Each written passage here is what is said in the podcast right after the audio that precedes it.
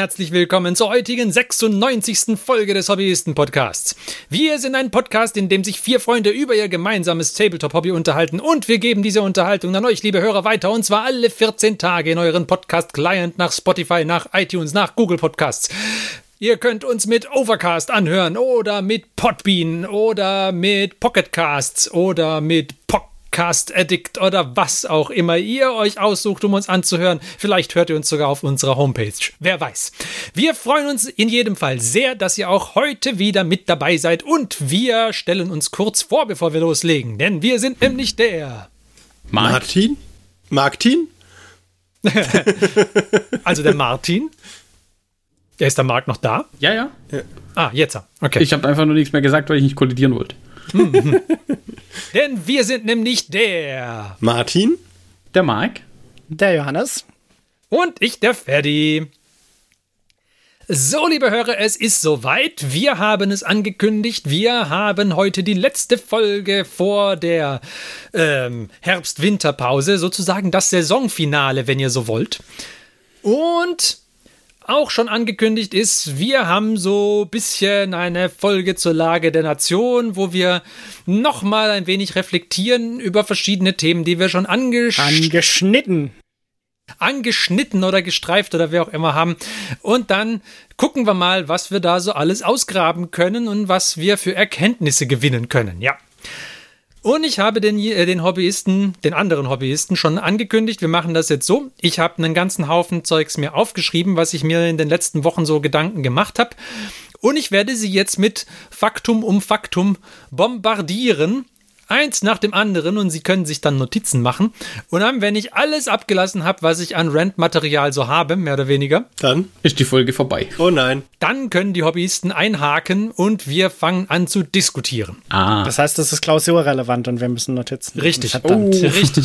Und es ist natürlich jetzt so, dass ich relativ viel sprechen werde. Müsst ihr durch. Deswegen gehen wir übrigens auch in die Winterpause. Der Ferdi kann diese Energie, die er in den Intros und Contents hat, nicht mehr aufrechterhalten. Richtig. Aber jetzt kommt äh, quasi relativ viel gesprochenes Wort von mir und deswegen muss ich meine Kehle ein wenig ölen und mache deswegen diesen wunderbaren Whisky, den ich hier habe, auf. Oh, jetzt haben wir den Martin verloren. Das ist blöd. Der Whisky hat ihn abgeschossen. Ja, ich glaube auch. Ja, der Martin hat heute leider Internetprobleme, liebe Hörer.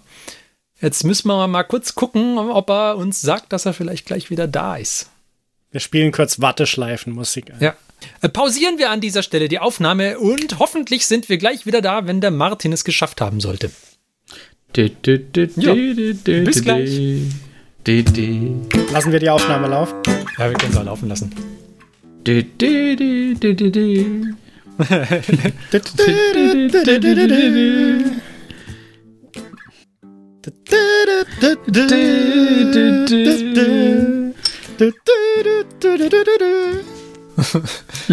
Bin mir nicht sicher, ob ich das dann einfach drin lasse. Der Martin ist wieder da, seine Aufnahme läuft auch noch und der ist jetzt über USB verbunden mit seinem Handy. Hervorragend. So, liebe Hörer, der Martin ist wieder da. Uhu. und dann fangen wir jetzt also an, steigen wir in den Hauptbahnhof ein. Ich äh, werde jetzt Beobachtung um Beobachtung an euch herantragen und dabei auch ein bisschen summieren, was wir bei, unseren, bei unserem großen Roundtrip, den wir da gemacht haben über PC-Spiele und andere Spiele und Tabletop-Spiele und sowas, was wir da also alles beobachtet haben. Genau. Wir haben viel über PC-Spiele gesprochen und darüber, welche Spiele uns geprägt haben und welche wir besonders gut finden und warum. Und da haben wir auch drüber gesprochen, dass es durchaus Spiele gibt, die quasi sogar 20 Jahre nach dem Erscheinungstermin noch gepatcht und rege am Leben erhalten werden und sich großer Beliebtheit erfreuen. Also zum Beispiel Age of Empires 2 war da ein Beispiel. Auch das ganz originale StarCraft oder Diablo 2 werden, ich weiß gar nicht, Diablo 2 wird, glaube ich, nach wie vor gepatcht, auch wenn man nicht die, wie heißt es, Remastered oder das Remake oder wie auch immer nimmt. Das heißt, sowas geht. Sowas ist cool. Wir haben drüber gesprochen, dass wir das Gefühl haben, dass früher vielleicht die Spiele fertiger waren, als sie äh, ausgeliefert wurden, weil man auch nicht unbedingt im Zeitalter, bevor man einfach de facto annehmen konnte, dass jeder im Internet ist, äh, bevor das so war, hat man halt nicht unbedingt davon ausgehen können, dass man ohne weiteres einen Patch an den Mann bringen kann. Deswegen waren die da häufiger einfach fertig, als sie ausgeliefert wurden. Oder zumindest so fertig, dass man sie halt irgendjemandem zumuten kann. Und wir haben darüber gesprochen, was für eine DLC-Schwemme es zurzeit gibt. Also, dass quasi noch nicht mal das Spiel fertig, fertig gemacht oder angekündigt oder, oder verfügbar ist oder wie auch immer man es nennen möchte. Also quasi gerade mal die Closed Beta fertig und schon werden die ersten paar DLCs angekündigt. Dieses unglaubliche Content-Bombardement, das haben wir bei PC-Spielen auch angesprochen. Nichtsdestotrotz will ich nicht damit sagen, dass früher alles besser war. Und das ist übrigens was, was für die ganze Folge gilt, bei allem, was wir jetzt streifen werden oder was ich jetzt vor allem zu kritisieren habe. Ich will nicht sagen, früher war alles besser. Ja, also wir haben ja diese, die, die Folge, die Hobbyisten werden alt und grumpy. Die haben wir ja gemacht. Ähm, aber wir haben auch eine Folge gemacht, in, dem wir, in der wir über die alten Elder-Kodizes und sowas geredet haben und dann auch ganz deutlich gesehen haben, früher war nicht alles besser, ja. Also das ist nicht, das ist nicht der Tenor, den ich hier, den ich hier euch äh, quasi rausgeben möchte, sondern es waren halt Dinge anders. Das Packaging von Produkten und die Frequenz, mit der Produkte neu rausgebracht und erweitert wurden und so weiter, war einfach eine andere. Und dieser Rhythmus hat schon so auch seine Vorteile gehabt. Trotzdem gibt es auch heute noch super Spiele. Ich habe letztens Covid gehabt und habe da viel Zeit zum PC-Spielen gehabt dann irgendwann und habe Crusader Kings 3 gespielt. Hat mir sehr gut gefallen. Also es gibt auch heute noch gute Spiele. Wobei Crusader Kings jetzt nicht unbedingt das Neueste ist, aber ist wurscht. Genau. Wir haben über Magic the Gathering geredet. Und da ist es ein ähnliches Bild das wäre jetzt das, äh, eines der Produkte, die von Wizards of the Coast rausgegeben werden, zusammen mit, mit Dungeons and Dragons. Und ähm, bei beiden können wir ähnliche Entwicklungen sehen. Bleiben wir erstmal bei Magic. Es gibt Unmengen, wirklich Unmengen von Sets in den letzten Jahren.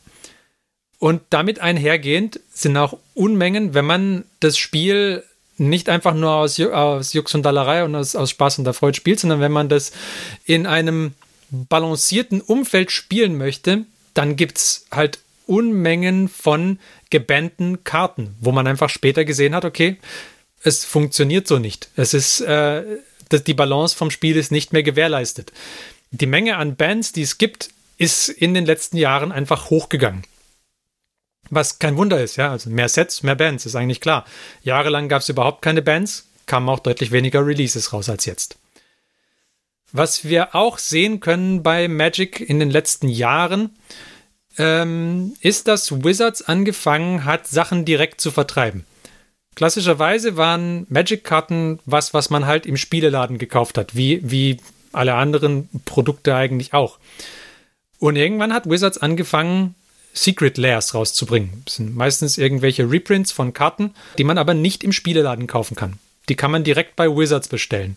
Und wenn man sie da nicht bestellt, dann kriegt man sie halt nicht. Sie sind auch limitiert, also künstlich verknappt einfach. Die gibt es kurze Zeit. Wenn man sie kriegt, kriegt man sie. Wenn man sie verpasst hat, hat man sie verpasst. Dann war es das halt.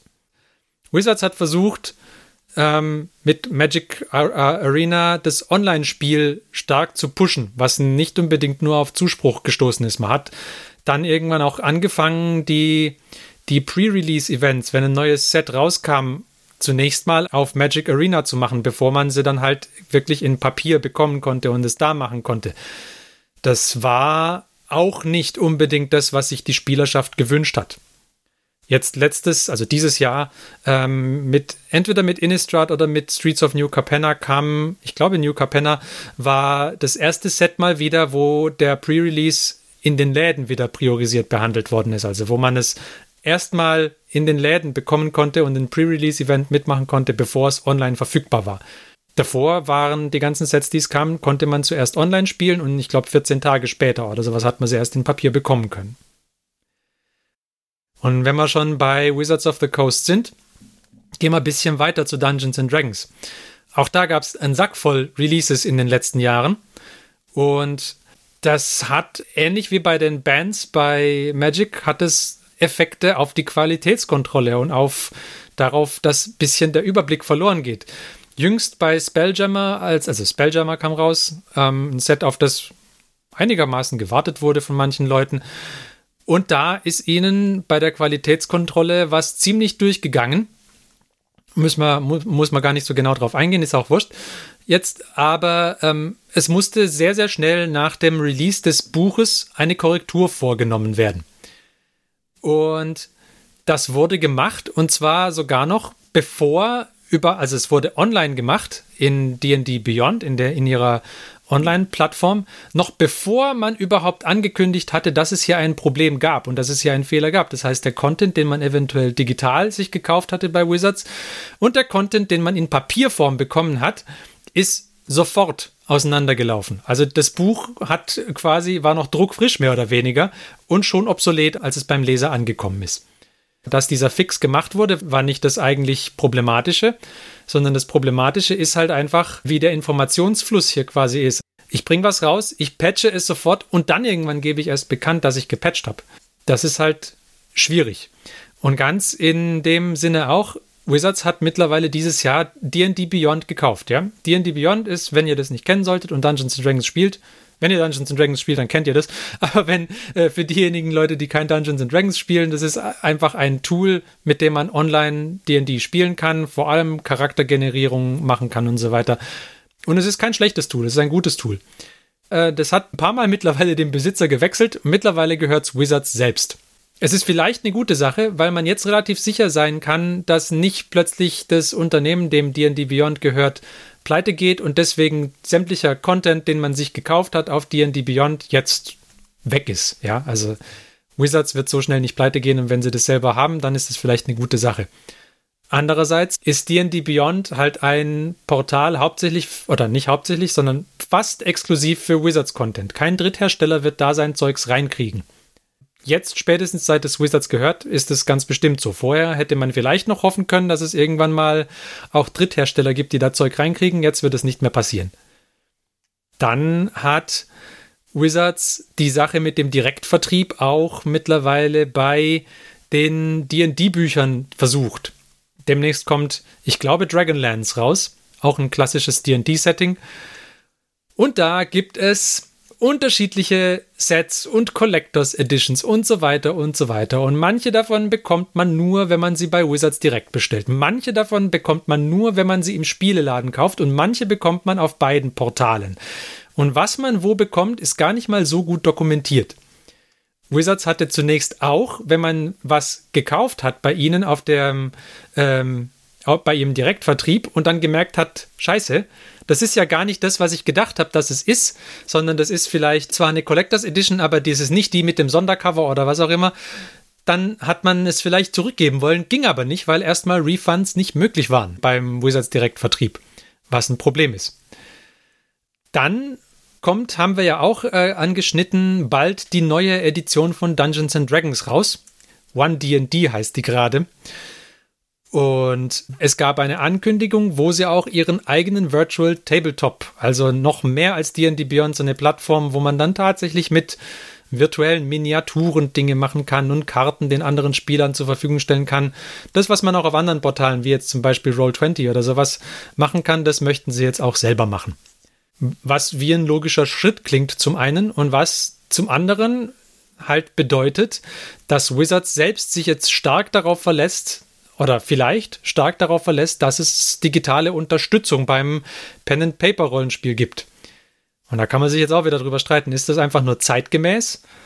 Oder ist es halt ein Schritt weg von der Möglichkeit, sowas einfach nur mit einem Buch und Papier und Bleistift zu spielen? So, dann kommen wir gleich zu Games Workshop, aber da muss ich vorher noch mal einen Schluck nehmen hier. Stärk dich mal. Genau. Was haben wir bei GW gestriffen? Wir haben darüber gesprochen, wie der Eldar-Kodex outdated war, noch bevor die Tinte getrocknet ist, weil das Autarch-Loadout irgendwie vermurkst war. Weil man nicht gedacht hat, dass Leute Dinge, die sie schon haben, mischen wollen mit Dingen, die sie neu kaufen oder was weiß ich was. Ich weiß es gar nicht mehr genau, was es war. Dann kam der Squad-Kodex. Der ist auch genervt, bevor die Tinte auf ihm getrocknet ist. Und da kann man mir erzählen, was man will. Das ist genauso wie die Sache bei Wizards mit der Regeländerung, bevor die Tinte trocken ist.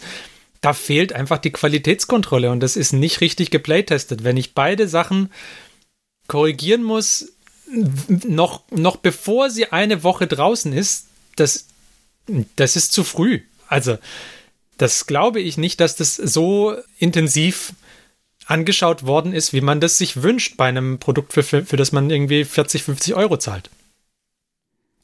Dann haben wir das Subscription-Modell in der App und Warhammer Plus und so weiter, was auch wieder in die gleiche Kerbe schlägt wie vorher das D&D Beyond, die D&D Beyond Geschichte.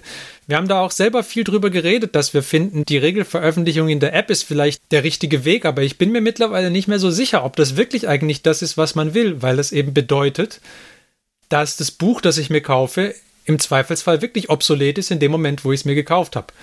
Will ich das denn wirklich? Möchte ich denn wirklich die Regelhoheit in einer App haben, sodass der Papiercontent, den ich mir kaufe, noch nett ist, so wie es der Martin beim letzten Mal gesagt hat, den, den kaufe ich mir halt. Er kauft sich zwei Bücher, eins das schöne Hardcover und eins zum Spielen. Möchte ich denn, dass das Hardcover-Buch, das ich mir kaufe, nur noch da ist, um im Regal zu stehen und zum Spielen nehme ich aber die App? Ist das wirklich der Weg, den ich gehen möchte oder eigentlich doch lieber nicht? Möchte ich nicht lieber, dass das Buch, das ich habe, irgendwie einfach was ist, mit dem ich, an dem ich lange Zeit Freude haben kann und mit dem ich lange Zeit irgendwie was Sinnvolles tun kann? Wir sind auch über unsere Lieblingsbücher drüber gegangen und äh, Lieblingsspielbücher und so weiter. Zum Teil über die DD-Bücher und zum, zum, zum, Teil über die äh, Warhammer-Bücher und alles Mögliche. Und was uns da häufig am besten gefallen hat, war wirklich alter Kram, beziehungsweise Zeugs. Also bei den PC-Spielen war es Zeugs, das lange gepflegt wird.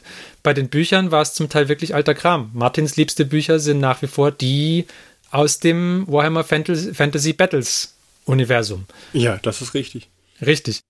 Bei Johannes und mir, bei den DD-Büchern, waren es Bücher von Drittherstellern, die ganz, ganz weit oben waren. Ja, also mein Top-DD-Buch war zwar das Players Handbook von Wizards, aber mit der Begründung, wenn man irgendeins von den Büchern wirklich braucht zum Spielen, dann ist es halt das. Ähm, aber ganz, ganz weit oben waren halt Drittherstellerbücher ob es die halt in einer Welt, wo Wizards quasi das Zeugs selber auf seiner eigenen Plattform veröffentlichen möchte und da quasi alles zusperren möchte, wirklich gibt, ist halt die Frage, wie, wie die sich dann halten können oder nicht.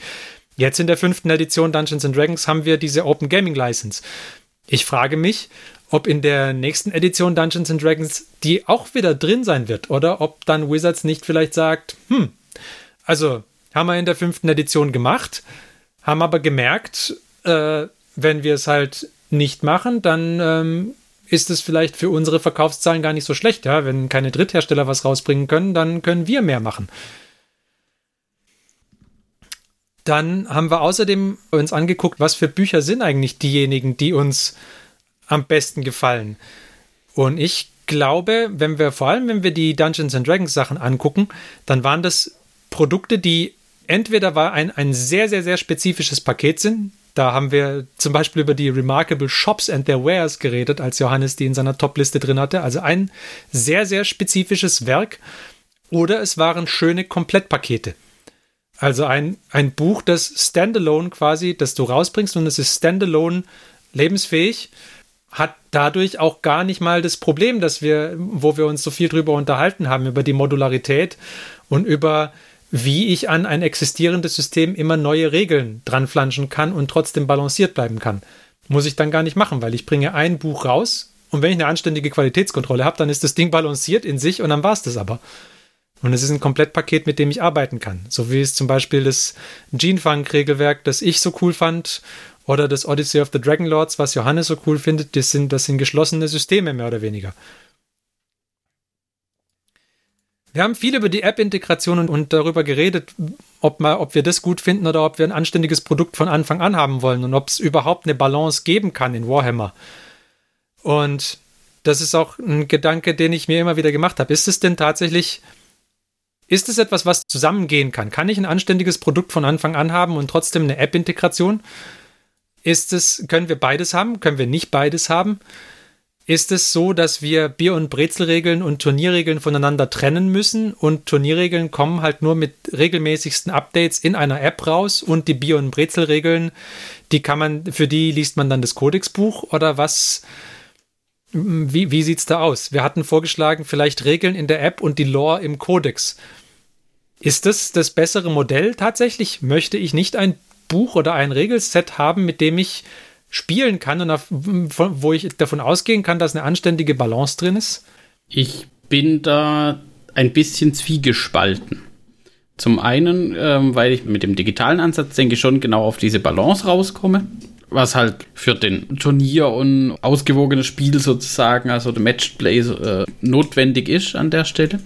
Auf der anderen Seite ähm, bin ich mittlerweile sehr skeptisch gegenüber dem ähm, digitalen Dings aus hm. dem einfachen Grund, weil es gehört dir nicht. Das ist auch richtig, genau. Das ist das, was ich vorher gemeint habe. Am Ende des Tages kündigt dir der Anbieter irgendwann und sagt, oh, nee, also diese Regeln, nee, nee, da hast du ja. Pech gehabt. Und dann genau, weil du kriegst kein PDF, du kriegst nichts, was du, was du behalten kannst. Du hast eine App, wo die Regeln drinstehen. Aber darf ich noch kurz fertig machen? Ich bin bei meinen letzten Paragraphen angekommen und dann darfst du nach Herzenslust. Ich wollte gerade sagen, wir sind noch gar nicht in der Redephase. Ich habe mich zurückgehalten. Ich wollte gerade sagen, ich mache hier die ganze Zeit Notizen. Ich mache die ganze Zeit Notizen. ja, ja, ja. Genau, genau. Ihr habt noch keine Redezeit. Entschuldigung, dann hatte ich was verpasst. Macht nix, macht nix. Alles gut. Aber jetzt ist die Tore wurden geöffnet. Pandoras Box. Nein, nein, nein, nein, ich hab noch. Da. wir haben über Power Creep geredet und darüber, dass, dass halt ständig Nerves gemacht werden müssen. Ja, wir haben drüber geredet, als der Tau-Kodex rauskam. Wir haben drüber geredet, jetzt letztes Mal bei den Squads. Haben wir drüber geredet, über die Squads überhaupt? Nö. Weiß gar nicht. Haben wir nicht. Nee, aber es war genauso. Ja, kommen raus und müssen sofort instant genervt werden. Die waren so klein, dass wir drüber weggeschossen. Ja, ja, das sind unterm Radar geflogen. Ja. Ist das wirklich das, wo man sich hinentwickeln will? Ja, wir, wir haben bei Magic drüber geredet. Der Commander ist ein kaputtes Format, ja. Das funktioniert nur, wenn die Spieler sich darauf einigen, dass es funktioniert. Und, und ansonsten macht es keinen Spaß. Es geht nur, wenn man weiß, okay, ich lasse mich jetzt hier auf ein unbalanciertes Spiel ein. Und wenn ich mich selber mit meinen Mitspielern irgendwie abstimme und sage, okay, hey, die Kartenkombination, die du da drin hast, die, ich, ich habe nichts ihr entgegenzusetzen und es macht mir auch keinen Spaß, kannst was anderes nehmen. Ansonsten geht es nicht. Will man wirklich das haben, so als Landmarke, wo sich, wo sich 40k hinentwickelt? Ähm, und jetzt so mein, mein Schlussplädoyer. ähm, wo geht's jetzt eigentlich hin in Zukunft? Ich, mich persönlich hat Games Workshop in dem Jahr jetzt stark verloren, ja. Also, die, wir haben schon über die Beliebigkeit von irgendwelchen Releases und über den Power Creep und das ganze Zeugs haben wir geredet und über die, über das Produktbombardement und über zu teure Produkte und so weiter und so weiter. Haben wir alles zu Genüge irgendwie, mh, hm, haben wir, haben wir behandelt.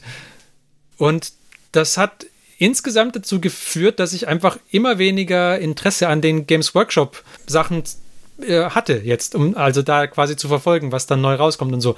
Das heißt nicht, dass ich Warhammer nicht mehr mag. Ich spiele es nach wie vor gerne. Ich habe sogar mehr Lust, jetzt einfach zu spielen, aber halt mit dem, was ich habe und ich habe kein Interesse mehr dran, ähm, zu gucken, was jetzt bei Space Marines neu rauskommt und wann der nächste Codex kommt oder die nächste Edition. Mir reicht das Zeugs, was ich habe, einfach gerade. Und durch das ständige Produktbombardement haben sie mich verloren einfach. Und es ist jetzt natürlich, kann man sich drüber streiten, was das, was, woran das liegt. Ja, vielleicht bin ich einfach nur zum einen nostalgisch gefärbt und zum anderen alt und grumpy mittlerweile und sag, früher war alles besser. Oder zu, vielleicht bin ich auch irgendwie ein überforderter Verbraucher, der halt auf, auf allen Fronten mit Produkt zugemüllt wird, sodass er irgendwann sagt, lasst mich doch in Ruhe. Ähm, Genau, da, das führt mich halt zur Frage, wie geht denn das weiter jetzt? Also, wie wird es nächstes Jahr? Wird es einfach noch mehr? Oder geht es euch auch so? Geht es genügend Leuten auch so, dass man sich vielleicht zurück drauf besinnt, irgendwie was zu ändern und zu sagen, okay, wir, wir vielleicht, vielleicht sieht man irgendwie bei den Herstellern auch, okay, wir verlieren hier gerade Qualität. Vielleicht ist es an der Zeit, einen Gang zurückzuschalten und, und Produkte rauszubringen, die halt irgendwie, wenn man 50 Euro für sie zahlt, die dann halt auch qualitativ wirklich hochwertig sind und nicht nur, weil sie toll aussehen, sondern weil sie gut funktionieren. Sowohl beim, sowohl bei Tabletop als auch beim Rollenspiel. Ja. Ähm, weil es, es ist halt, also ich bin der Meinung, bei der aktuellen Frequenz, mit denen es neue Produkte gibt, kann man nicht in der Qualitätskontrolle alles abfedern, selbst wenn man eine gute Qualitätskontrolle haben sollte. Wir haben bei der Arbeit so ein, in einem Büro hängt so ein Schildchen, wo es halt darum geht, äh, es gibt quasi drei Produktmerkmale, billig, schnell und gut. Und ähm, da geht es um Software, das heißt, schnell bedeutet in dem Fall halt, die Software läuft schnell, aber ich möchte das quasi jetzt hier auf die, die Frequenz von Releases irgendwie mal übertragen. Also es gibt billige Produkte, damit meine ich, der Preis ist niedrig, nicht sie sind schlecht. Es gibt Produkte, die in hoher Frequenz rausgebracht werden und es gibt gute Produkte. Und ich kann ein billiges Produkt haben und schnelle Releases, wird aber nicht gut sein. Ich kann schnelle Releases haben und ein gutes Produkt, wird aber nicht billig sein. Und ich kann ein gutes Produkt haben und es kann auch billig sein, aber dann kann ich nicht schnell releasen. Alles drei kommt halt einfach nicht. Und ich glaube, dass man ein bisschen an dem Punkt ist, wo man sich entscheiden will, was davon möchte ich eigentlich auf Dauer? Ich meine, ich kann billiges Produkt und schnelle Releases, äh, billiges Produkt ist eine sehr, sehr gefährliche Sache, wenn man 50 Euro zahlt für ein Produkt, aber okay, billiges Produkt und schnelle Releases, da sind wir gerade und ich finde, es geht halt zu Lasten von, es ist nicht mehr so gut. Genau. Und da ist meine Frage, wo gehen wir hin? Und dann ist meine nächste Frage, was habt ihr euch für Notizen gemacht und was ist eure Meinung dazu? So, jetzt dürft ihr. Johannes, du hast bestimmt Notizen gemacht. Ich habe mir Notizen gemacht. Jetzt äh, zerlegen wir die Gans doch mal von vorne, oder wie so ein tolles Sprichwort heißt. Richtig. Tranchieren. ich würde jetzt einfach mal auch äh, so ein bisschen in die einzelnen Gebiete reingucken. Vielleicht dem, was blüht uns mhm. bei den PC-Spielen. Mhm. Also ich glaube, PC-Spiele sind schon seit, seit Jahren auf einem gewissen Weg der für manche Leute gut ist, für manche Leute schlecht ist.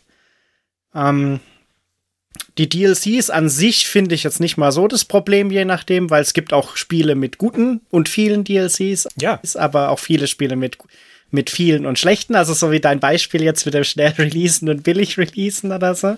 Gibt's beides. Vor allem die Paradox-Spiele, die ich vorher genannt habe, die haben ja auch Unmengen DLCs, die aber jetzt nicht notwendigerweise schlecht sind. Kann man schon lassen.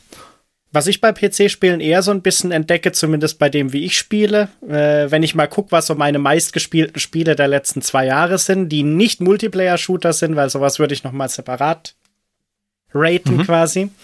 Ähm, dann sind es Perlen, die man vielleicht äh, auch nicht unbedingt findet, weil es ist halt weit, weit weg von, von AAA oder sogar normalen Indie-Games. Also äh, ich bin irgendwie zum Beispiel über Twitch irgendwann mal auf Vampire Survivors aufmerksam geworden. Das war ein Spiel, ich glaube zu dem Zeitpunkt, wo ich es gekauft habe, hat es 2,39 Euro gekostet bei Steam. Uh, ich glaube, das kenne ich. Und das ist, glaube ich, äh, außer äh, Farming Simulator 22 mein meistgespieltes Spiel dieses Jahr. Mit, glaube ich, sogar der zweistelligen Stundenanzahl. Wie heißt das Ding? Äh, Vampire Survivors. Das ist ein Dokumaru, heißt, glaube ich, das Genre. Okay. Also du, du levelst und kämpfst gegen äh, Riesenwellen an Gegnern mehr oder weniger. Cool. Mhm. Ja. Und und das ist, äh, ich finde ja eine extreme Perle, weil ich fand das Spiel so cool, obwohl ich aus dem Genre noch nie ein Spiel gespielt habe. Also es ist nicht so, dass ich das für das Genre eine gewisse Ding habe. Und äh, inzwischen gibt's dafür so viele Klons, das heißt, irgendwie war der Trend wohl nicht nur bei mir, dass das Spiel unerwartet beliebt war, weil es gibt, glaube ich, mindestens gefühlt 30 oder 40 Klons inzwischen von dem Spielprinzip bei Steam. Und ich denke, es ist einfach so, du musst bei PC-Spielen, musst du um Spiele, die äh, gut sind, musst du auch tiefer gucken heutzutage, weil es gibt halt die ganzen Modern Warfares und sonstige Spiele, die halt so im der großen Mainstream bekannt sind. Und dann gibt's aber viele Spiele, die du halt vielleicht nur findest, wenn du, keine Ahnung, Leu äh, mal zufällig irgendeinen Stream aufschnappst von jemandem, den du ab, den, dem du irgendwie folgst und der spielt zufällig mal so ein Spiel oder du, keine Ahnung, liest mal in irgendeinem detaillierteren Blog was oder so. Weil das sind halt einfach Spiele, die du sonst nicht findest. Das heißt, da wird es, denke ich, so sein, dass du halt immer mehr auch gucken musst, was du, woher du die guten Spiele ist. Weil sowas wie AOE und StarCraft, das sind halt auch feste Marken. Also die sind halt auch sehr etabliert und die werden halt gut, äh, gut maintained und das heißt, man hat so Spiele. Aber ich glaube, Gro das große Ganze an guten Spielen ist halt auch viel von den Spielen, die nicht so bekannt sind, sage ich jetzt mal. Und da ist halt richtig viel gutes Zeug dabei. Mhm. Das vielleicht so PC-Spielen. Alles andere führt zu weit. ja. Und um da kurz reinzuhauen, bei PC-Spielen, da sind wir schon in diesem Dings genau. mit der Beliebigkeit angekommen, weil auf dem PC hat man noch diesen Genre-Mix sozusagen. Wir haben uns jetzt bei Tabletop oder bei D&D, wir haben uns ja so ein bisschen auf, auf Hersteller spezifisch so ein bisschen eingeschränkt sozusagen. ähm, aus verschiedensten Gründen. Äh, auch weil wir zum Beispiel im Tabletop-Bereich nicht so viel mit den anderen Herstellern auch zu tun haben, muss man ehrlich sagen. Ähm, Das stimmt, ja. Aber im, im, im PC-Bereich ähm, prasselt das ja sozusagen ungefiltert erstmal auf einen ein. Und da ist man schon an diesem Punkt angekommen, wo es halt zu so einer beliebigen, wo das alles halt beliebig wird. Und dann muss man anfangen, sich die Perlen zu picken und zu gucken, wo findet man was, was einem zusagt. Und da ist dann halt wirklich so, wenn man es dann mal ehrlicherweise betrachtet, wie häufig bezahlt man noch einen Vollpreis für welches Spiel auch immer. Ja. Selbst eins, wo man sagt, das wäre mal interessant noch anzugucken. Also das, zumindest bei mir, dass ich Vollpreis bezahlt habe für ein Spiel, ist sehr, sehr selten geworden. Aufgrund dieser ganzen Beliebigkeit muss es dann halt auch irgendwann immer diese Rabattaktionen geben und Ja. dann wird da wieder was verramscht und dann dort wieder was verramscht. Jetzt gibt es mit äh, Prime Gaming noch Gratis-Spiele jeden Monat und Humble Bundle. Also man wird komplett von, von, von, von oben zugeschissen, mehr oder weniger mit, mit Spielen zu billigen Preisen, die man aber auch nie im Leben spielen wird, wahrscheinlich.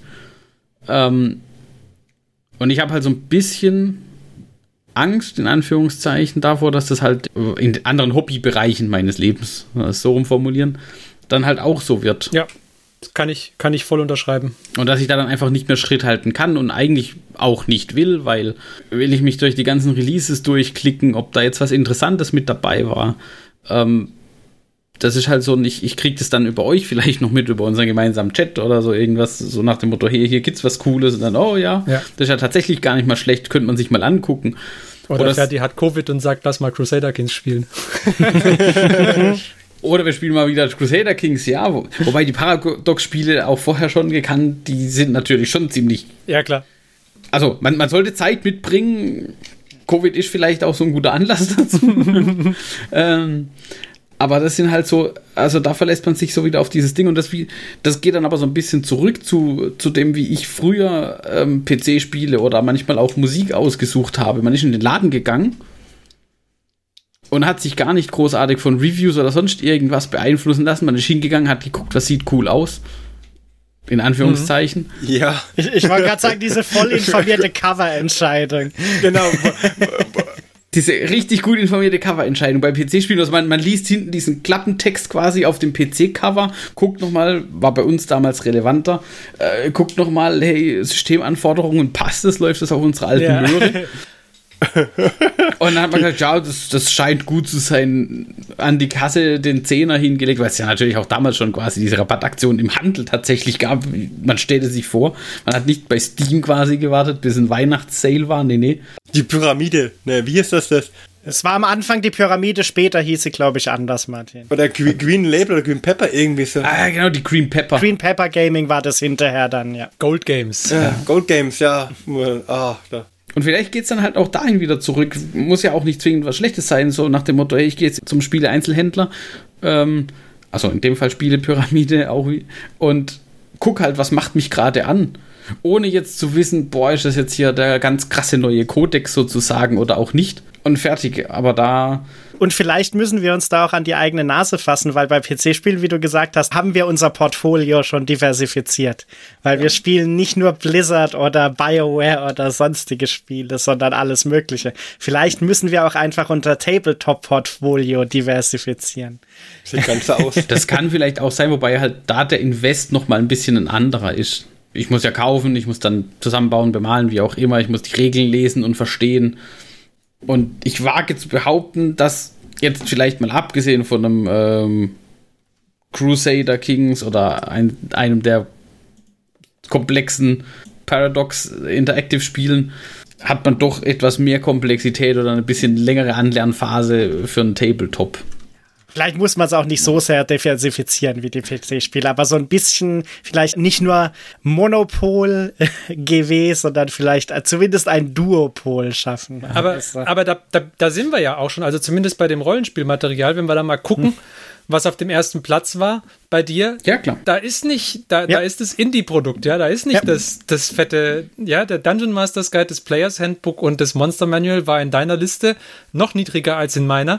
Ja. Aber die, die waren nicht oben, ja. Oben war das Nischenprodukt. Bei mir Gene Funk, ja. 10 Euro auf, auf, auf Drive-Thru. Ich glaube, da kommt man auch hin, jetzt zum Beispiel mit 3D-Druck. Ich, Ja, genau. Ich sehe ja in, unserem Chat, wie häufig da irgendwie gesagt wird, ah, hier, der Patreon hat sich diesen Monat sehr gelohnt, weil coole Modelle. Ja, Also das ist, ist ja auch eine Möglichkeit. definitiv. Du musst nur dann halt da auch Bei, in der Frequenz, in der wir spielen, sehe ich es halt auch schwierig. richtig. Und wenn du das machst, dann musst du natürlich anfangen, die Releases durchzukämmen, ja. Und dann findest du sie halt nicht mehr, weil so wie Johannes es gerade eben gesagt hat, er hat halt das Vampire, wie heißt Vampire Survivors. Survivors gefunden, weil es auf irgendeinem Twitch-Stream oder sowas zufällig gerade lief. Aber das ist ja nicht unbedingt das, wo ich mit meinem Material, was ich, was ich gerne nutzen möchte, hin will. Dass ich erstmal äh, ja, wie mit einem Kamm durch die Wüste durchgehen muss und gucken muss, wo ist jetzt das Körnchen, was mir gefällt. Ich glaube, das ist so ein bisschen das, was halt da auf uns zukommt, in Anführungszeichen, dass man da halt so ein bisschen, Das glaube ich auch. Ich bin ganz bei dir, das kommt so, aber das ist. dass, dass wir da halt so ein bisschen Rosinenpicken betreiben werden muss. Ja, ja, ne? Rosinen picken ist eine Sache, Rosinen finden ist die andere. Ja, aus, aus der anderen Sicht, wenn man es jetzt mal aus, aus GW-Sicht betrachtet, jetzt als Beispiel vom, vom Tabletop, wenn ich mehr Releases habe, habe ich natürlich auch die Chance, dass ich deutlich mehr Personen damit auch anspreche.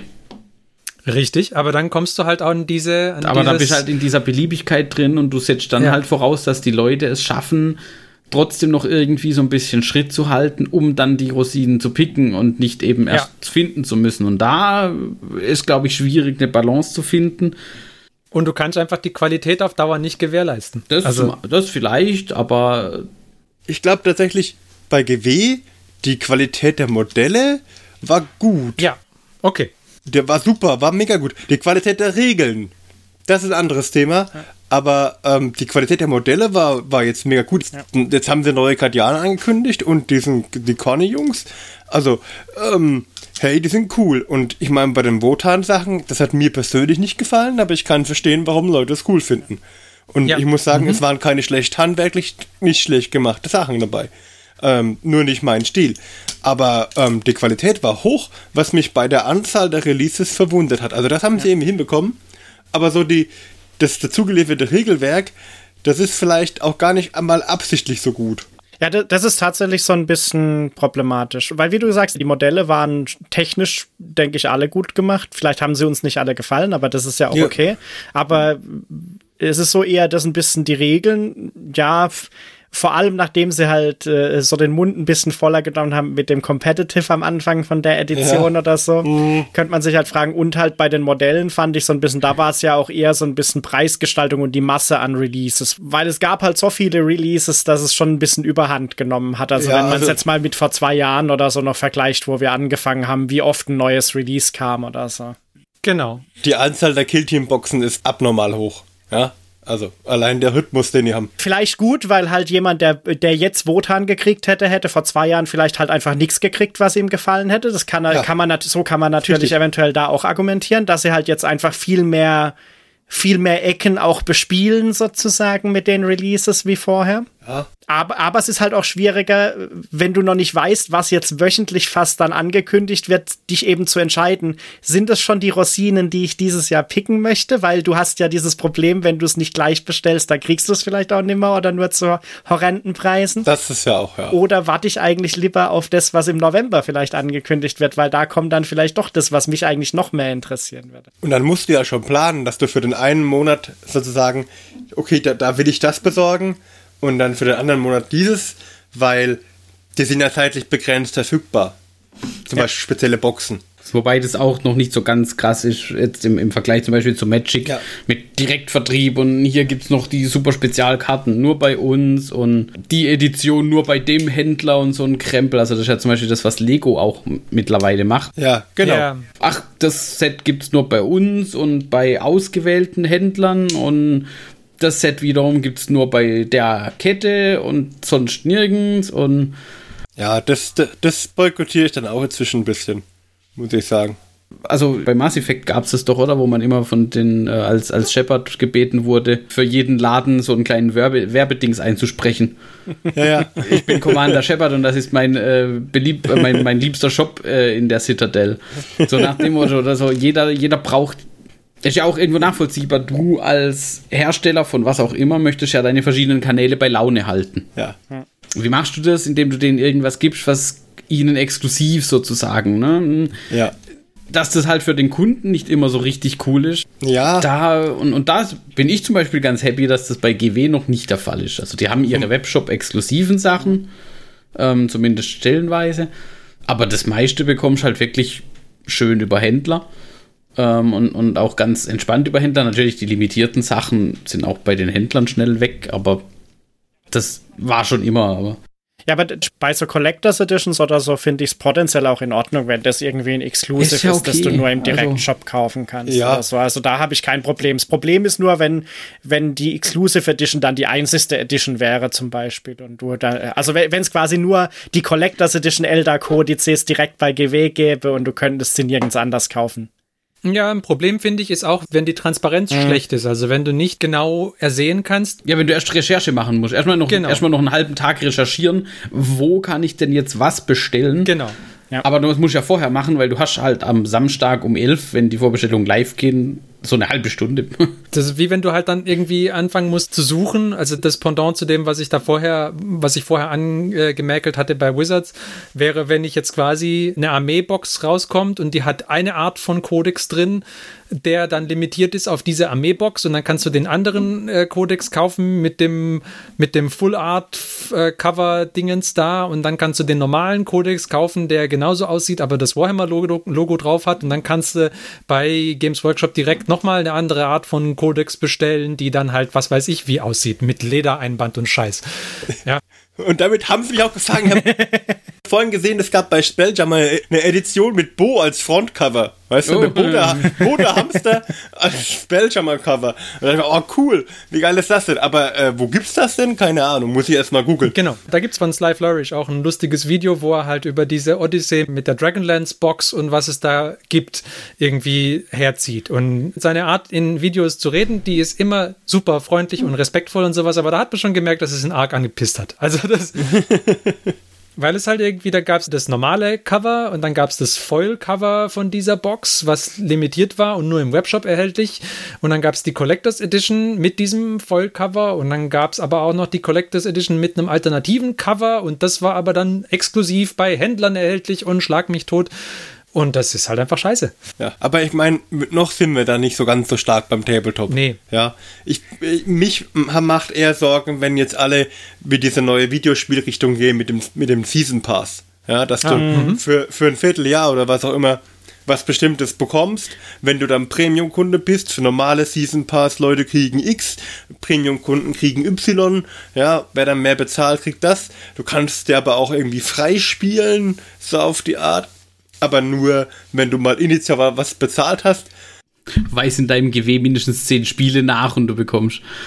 Ja, irgendwie sowas, ja. Ähm, das finde ich eher, ich will einfach was kaufen, die sollen mir was anbieten, ich will es gerne kaufen, ich will dann einen, einen Vertrag haben, dass ich sagen kann, okay, ich mache einmal mit dir einen Kaufvertrag und dann habe ich was gekauft und das gehört mir jetzt und fertig aus.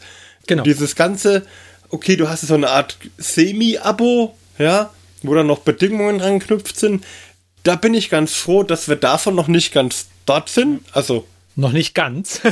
gibt so Bestrebungen, noch nicht ganz, aber da hoffe ich, dass wir davon ein bisschen wegkommen, weil das sind auch Spiele, die mich eher abstoßen. Ich kenne Leute, die, die haben da ihren Spaß dran, weil die sagen, okay, ich habe jetzt den Season Pass gekauft und jetzt, aber wenn ich jetzt äh, vier Stunden reinstecke, habe ich mir praktisch den nächsten Season Pass über die vier Stunden Spielen schon finanziert, so auf die Art. Oder jetzt mal übertrieben gesagt, aber die haben da Spaß dran. Ich persönlich, mich motiviert es nicht, wenn ich sage, okay, ich muss mir jetzt auch einen Pass kaufen, wie so ein Skipass, damit ich auf die Piste darf, ja. ähm, kann man machen, halte ich aber für kein cooles Konzept, muss ich ganz ehrlich sagen. Und das Problem ist ja allgemein, dass wie bei den ganzen Software-Abos oder so oder Dienst-Abos ist halt, dass die Anzahl an Abos, wo ich sage, das ist sinnvoll, das als Abo zu machen. Ja. Oder der Content rechtfertigt das Abo oder die Art und Weise, wie das gestaltet ist, weil da gibt's ja unendlich plus eine Möglichkeit, wie die, wie sowas gestaltet sein kann. Aber bei 80 Prozent ist es halt einfach Crap und will dir nur, will quasi nur regelmäßig Geld haben, ohne auch zum Beispiel sinnvollen Wert dafür zu liefern, potenziell. Mhm. Wobei man jetzt sagen muss, das war jetzt ganz interessant, ähm, zum Zeitpunkt der Aufnahme war jetzt gerade äh, Warhammer ähm, Open 35 Jahre Warhammer und für den nächsten ähm, Story Arc sozusagen für 40k. Mm, und jetzt wird es spannend. Ähm, möchte ich hier mal kurz aus, aus dem, aus dem mhm. Artikel äh, zitieren. Äh, neuer Story Arc nennt sich im Übrigen ähm, The Arcs of Omen. Also Chaos wieder auf dem Vormarsch, wie auch immer, Abaddon und so. Mhm. Ähm, und jetzt wird es spannend, nämlich Following player feedback from across the community, this series won't include extra rules for standard games of Warhammer 40,000. You've told us that you don't want to juggle army rules spread over multiple books. No worries, we hear you. Mhm. Bedeutet, dies, also scheinbar möchte GW da wieder davon wegkommen mit, ach ja, hier im Übrigen noch das, was wir ja kritisiert hatten, auch bei den. bei den Psychic Awakening. Nihilus und. Bei vielen von den Buchreleases, die es gab. Ich weiß nicht, also das, was halt vorher als Season lief, sozusagen, ja. da war halt so dieses, ähm, da kommen jedes Mal neue Regeln. Wenn du kompetitiv spielen willst, musst halt jedes blöde Buch kaufen, weil Regeln.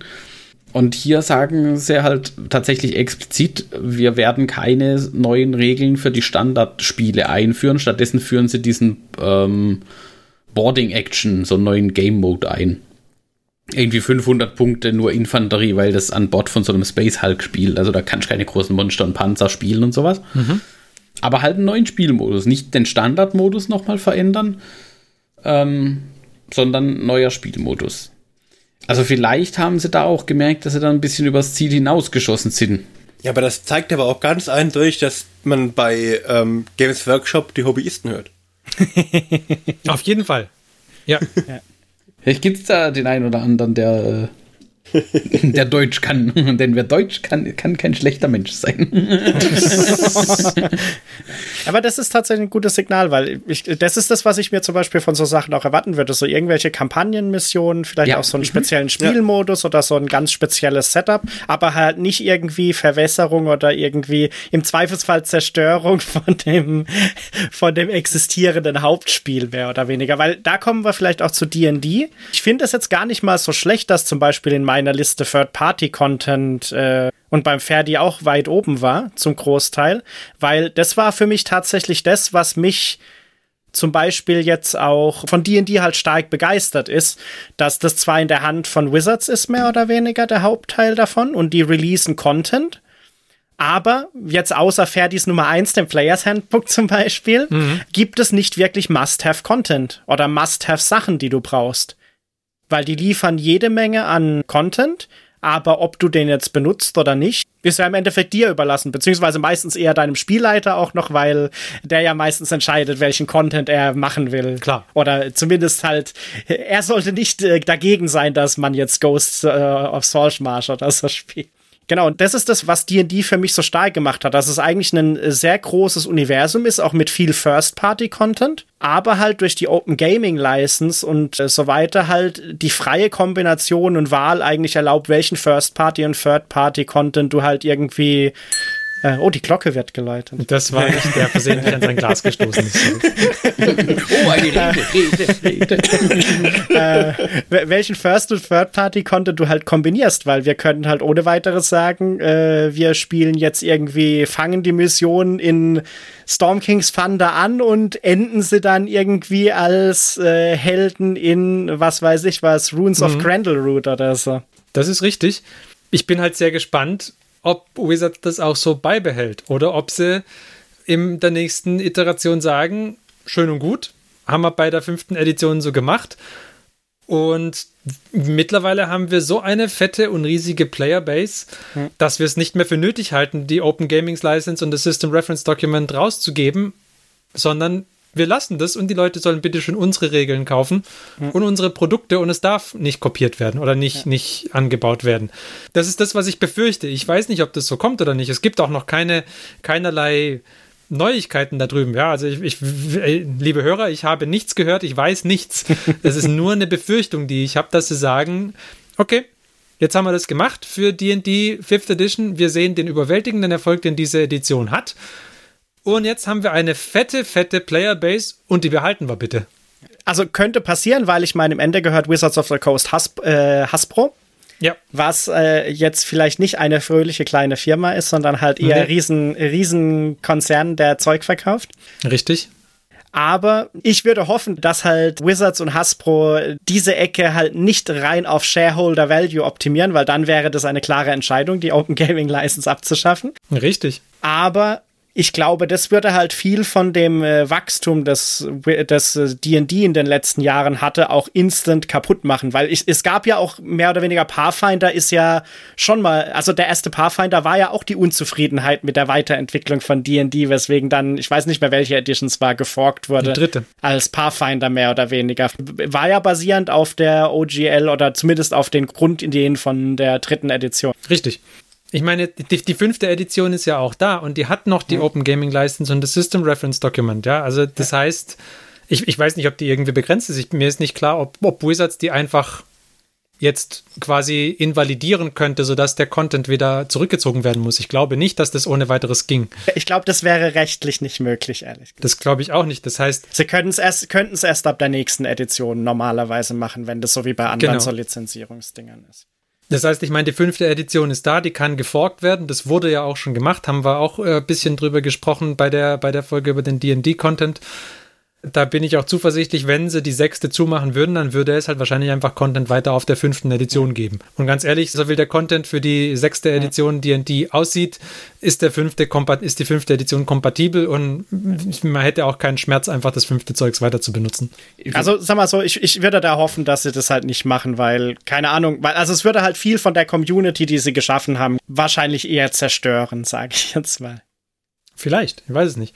Ich fände es auch absolut beschissen, wenn, es, wenn sie das machen würden. Andererseits wäre das schon so ein Move, auch den man als profitorientiertes Unternehmen halt machen könnte, zu sagen, okay, gut, dann verlieren wir halt ein paar Prozent von der Community, aber auf kurzfristige Sicht ähm, haben wir ein Produkt, das jahrelang äh, noch funktionieren wird, weil die Leute weiterhin unseren Wizards-Content kaufen. Und jetzt ist mir erstmal wurscht, was in fünf Jahren passiert, da fällt uns schon was Neues ein. Ja, Genau, aber bisher ist es ja bei Wizards war eher so, da, dass sie, glaube ich, schon, also ich, auch wenn es Kontroversen immer mal wieder gab, das bleibt nicht aus, dass sie ja schon eher gut mit der Community meistens. Also zumindest seit ich so verfolge, habe ich jetzt nicht irgendwo gehört, dass alles schlecht ist und man sie boykottieren muss oder so. Also Nee, nee. ja zum Beispiel Wizards deutlich bessere Community Relations, würde ich sagen, als teilweise GW zum Beispiel mit den Content Creatern, die Sachen rund um GW-Sachen machen. Da hatten wir ja schon öfters mal drüber geredet. Was, äh, dass da vielleicht nicht so optimal ist, wie diese IP-Regeln und alles enforced wird teilweise. Ja, mhm. Ja, ich, ich glaube aber grundsätzlich gilt halt eben, dass die Community immer einen Weg findet. Und wenn jetzt äh, Wizards mit der sechsten Edition da den absoluten Dick-Move macht und sagt, äh, alles, alles gestrichen, ihr müsst jetzt bei uns kaufen, dann spielen die Leute halt fünfte Edition. ja eben. Oder, oder 2D20 oder sonst irgendwas. Oder es gibt halt auf irgendwelchen Piratenseiten oder was auch immer äh, trotzdem Erweiterungen zu der sechsten Edition. Irgendwer dröselt das Regelwerk dann schon so weit auseinander, dass das quasi dann erweiterbar wird, auch wenn es vielleicht nie erweiterbar sein sollte, so von, von Wizard aus. Wenn man es halt betrachtet, bei D&D ist halt auch das Regelwerk nicht so zentral bei weit. Wie jetzt bei Tabletop. Ja, aber selbst bei Tabletop, da, hat- da gibt es ja mittlerweile mit den One-Page-Rules, aber es gibt Alternativregeln auch für 40k sozusagen. Ähm, es gibt bestimmt auch Erweiterungen zu den 40k-Regeln. Wie gut die miteinander kompatibel sind, weiß ich nicht. Das habe ich noch nicht ausprobiert. Ähm, bisher war halt das Grundspiel eigentlich auch gut genug, minus irgendwelche Ausrutscher. Aber ähm, wir hatten es ja auch schon davon. Äh, ich glaube, wenn jetzt dann demnächst irgendwie nächstes Jahr die zehnte Edition kommt, aber ich weiß nicht, ob ich mir das antue, da zu wechseln. Äh, ist, aber, ist aber auch ganz interessant, so diesen, ähm, diese Metamorphose mitzumachen und da mitzuerleben auch. Ähm, wo man früher, wenn man, als man angefangen hat, dann gab es die Leute, ja, achte Edition. Ähm, ich bleib bei der siebten, das ist alles viel cooler. Äh, da dachte ich, ja komm, also wirklich, so schlimm ist das doch nicht und außerdem ist die achte doch echt einfach und sowas. Und jetzt sitzen wir hier, ah, wenn jetzt die zehnte Edition kommt, nee, ich bleib bei der neunten. Ja gut, aber was ich da zum Beispiel finde, ist halt neue Editionen kann man sich immer angucken. Vielleicht ist da irgendwas Cooles dabei, was sich lohnt. Was halt irgendwie so ein, äh, da das Äquivalent von einem Dick-Move wäre, ist, wenn theoretisch du kein sinnvolles Modell mehr spielen könntest von den Modellen, die du zum Beispiel schon hättest für eine Armee, die aber schon, die aber vorher schon immer existiert hat und hinterher existiert. Also wenn sie halt äh, quasi so zum Beispiel Atmech, äh, Skitari Rangers und so existieren halt überhaupt nicht mehr oder solche Sachen. Und du müsstest dann halt quasi wirklich von mehr oder weniger von vorne anfangen mit deinen Sachen. Das, wär, das wäre halt, mhm. fände ich fatal. Dieser Invest mit einer neuen Edition, mhm. Grundregeln und dann noch die Kodizes und, und so weiter. Ja gut, ich meine, bei uns hängt halt noch dran, wie oft wir spielen, weil wenn man halt nicht so oft spielt, dann lohnt sich's halt auch nicht so richtig, oh. teilweise tatsächlich mit den neuen Regeln. Genau, also ich, ich spreche das schon so ein bisschen aus unserer ja. Warte quasi, dass das für Turnierspieler bestimmt was kann schon sein. Auf der anderen Seite, wie das der Ferdi auch schon so treffend, Ferdi oder was der Johannes, ich weiß nicht mehr. äh, einer von euch zwei hatte gesagt, äh, neunte Edition wurde ja als die große kompetitive Revolution sozusagen ausgerufen. Und da hat Games Workshop ja tatsächlich auch die kompetitive Turnierszene zu sich geholt. Ja, in, in der achten Edition waren die großen Turniere ja alle immer noch Third Party organisiert. Und vor allem das Scoring wurde durch Third Party Regeln festgelegt und nicht durch GW. Also die haben ja quasi so, zumindest was das Scoring von Punkten angeht, nach ihren eigenen Regeln gespielt in den Turnieren. Mhm. Und jetzt hat GW das ja übernommen und gesagt, hey, wir bieten euch jetzt auch äh, ein, ein, kompetitiv basiertes Scoring an, ähm, dass wir da halt mit reinkommen. Und das auch das war wieder vielleicht so, so ein erster Hinweis zu dem, was der Ferdi gesagt hat.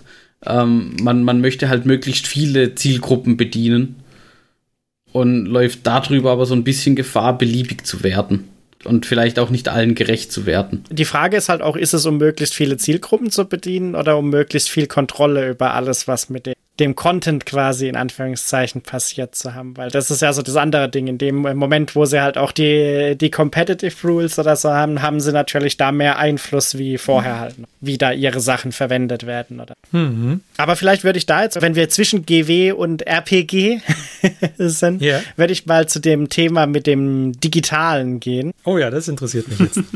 Und zwar muss ich sagen, also ich habe am Wochenende zufällig ein Live-Play gesehen, wo Leute dieses Descent gespielt haben, was jetzt so ein App unterstütztes Descent halt ist, mehr oder weniger als Brettspiel. Mhm.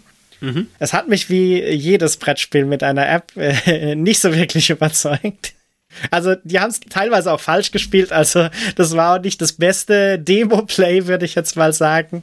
Aber ich muss sagen, so Brettspiele mit äh, App-Unterstützung sehe ich halt schon kritisch.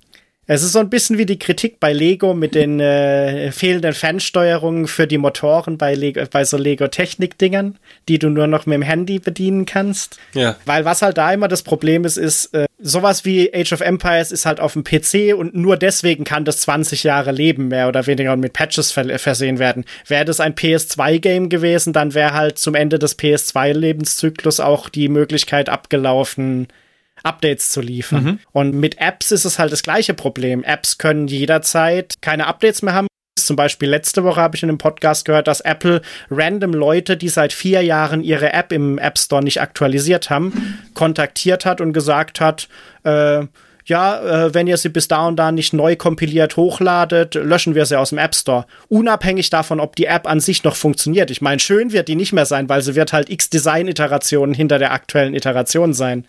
Ähm, aber halt unabhängig davon, dass sie halt noch funktionieren oder nicht, kann halt so eine App auch jederzeit weg sein. War da auch nicht das äh, Dingens dabei? Wie heißt Ja, ja, Battlescribe tatsächlich. Battlescribe, genau. Das kann, das kann sein, das hattest du, glaube ich, gesagt, Mike, ne? Ja, ja, da kurz Panik in der Community angesagt, weil tatsächlich, wenn du halt Battlescribe jetzt äh, aus welchen Gründen auch immer von deinem Gerät gelöscht hättest oder runtergeflogen wäre, hätte ich erstmal keine Chance gehabt, das neu zu beziehen. Ah, es ist doch immer wieder gut, wenn man so bei so einem geschlossenen System ist. Ja, ja vor allem in so einem von Willkür getriebenen System mehr oder weniger. Äh, ja, nicht, nicht nur das, sondern einfach, das habe ich ja vorhin angesprochen, mhm. in meiner rüden Unterbrechung. Du hast halt nicht die Setup-Exe auf deinem lokalen Rechner. Es gehört mir nicht, fertig. Das ist Ja, so das ganz ja. große Problem. Wenn der Hersteller sagt, aus welchem Grund oder der, Ja, und da ist es ja nicht mal der Hersteller direkt mehr oder weniger. die technische Grundlage darunter sozusagen, also passiert bei Facebook zum Beispiel auch häufiger, wenn die Leute in den Kleinanzeigen auf Facebook irgendwie nach Bolt Guns suchen für ihre Space Marines. Ja, dann ist die Anzeige halt auch ganz schnell mal gelöscht von Facebook.